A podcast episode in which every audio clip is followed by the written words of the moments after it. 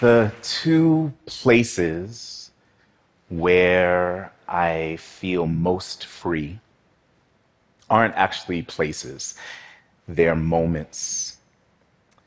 The first is inside of dance, somewhere between rising up against gravity and the feeling that the air beneath me is falling in love with my body's weight. I'm dancing and the air is carrying me like I might never come down. The second place that I feel free is after scoring a goal on the soccer pitch. My, my body floods with the chemical that they put inside of EpiPens to revive the dead, and I am weightless, raceless. My story is this I'm a curator at a contemporary art center, but I don't really believe in art that doesn't bleed or sweat or cry. I imagine that my kids are going to live in a time when the most valuable commodities are fresh water and empathy. I love pretty dances and majestic sculpture as much as the next guy, but give me something else to go with it lift me up with the aesthetic sublime, and give me a practice or some tools to turn that inspiration into understanding and action. For instance, I'm a theater maker who loves sports. When I was making my latest piece, Pelota, I thought a lot about how soccer was a means for my own immigrant family to foster a sense of continuity and normality and community within the new context of the US in this heightened moment of xenophobia and assault on immigrant identity. I wanted to think through how the game could serve as an affirmational tool for first generation Americans and immigrant kids. To ask them to consider movement patterns on the field as kin to migratory patterns across social and political borders. Whether footballers or not, immigrants in the US play on endangered ground I wanted to help the kids understand that the same muscle that they use to plan the next goal can also be used to navigate the next block. For me, freedom exists in the body. We talk about it abstractly and even divisively, like protect our freedom, build this wall. They hate us because of our freedom.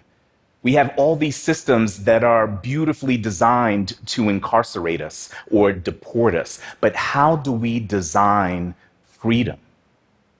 For these kids, I wanted to track the idea back to something that exists inside that no one could take away. So I developed this curriculum that's part poli sci class, part soccer tournament inside of an arts festival.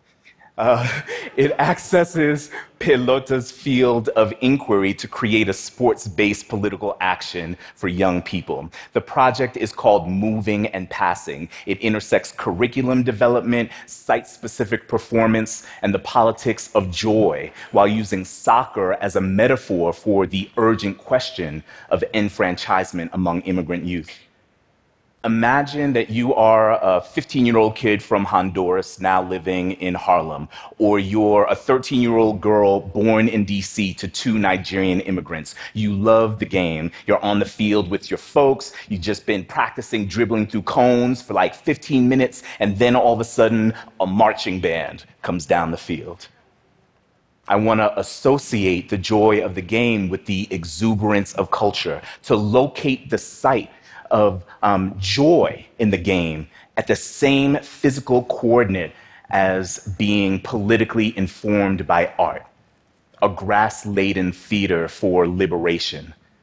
We spend a week looking at how the midfielder would explain Black Lives Matter, or how the goalkeeper would explain gun control, or how a defender style is the perfect metaphor for the limits of American exceptionalism as we study positions on the field, we also name and imagine our own freedoms. I don't know, man. Soccer is like the only thing on this planet that we can all agree to do together. you know, it's like the official sport of this spinning ball. I want to be able to connect the joy of the game to the ever moving footballer to connect that moving footballer to immigrants who also moved in sight of a better position. Among these kids, I want to connect their families' histories to the bliss of a goal scorer's run. Family like that feeling after the ball beats the goalie, the closest thing going to freedom. Thank you.